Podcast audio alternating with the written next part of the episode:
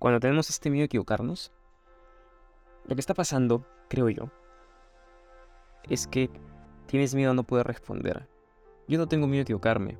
Cuando me pongo en esta situación de si la cago, cuando me pongo en esta mentalidad de si la cago, si las cosas no salen como yo quiero, voy a responder, voy a dar la cara. Estoy dispuesto a afrontar, tomar acciones, decisiones y continuar.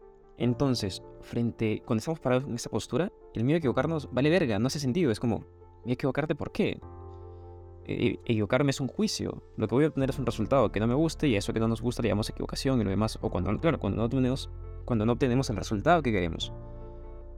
Pero si estás en control total de tu, de tu gestión interna, de tus decisiones, de tus emociones, vas a poder responder frente a eso.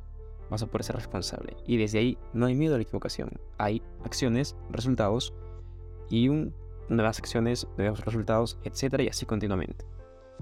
Entonces, cada que tengamos este miedo a cagarla, que va acompañado de esta parte perfeccionista que, cada quien puede tener, eh, date cuenta de dónde estás parado. Mierda, estoy parado desde la víctima. Claro, tengo miedo de equivocarme porque creo que no voy a responder, creo que no puedo con esto.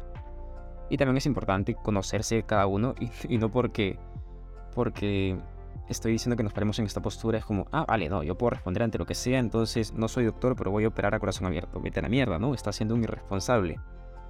Utiliza la información que digo eh, con conciencia, pues, tú mismo interprétala a tu mejor forma y decide tú.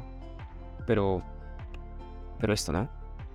Cuando tenemos ese miedo a equivocarnos, darnos cuenta de desde dónde estamos parados y sobre todo recordar que podemos pararnos, que podemos mirar la, la situación, que podemos decidir desde un punto mental y emocional diferente.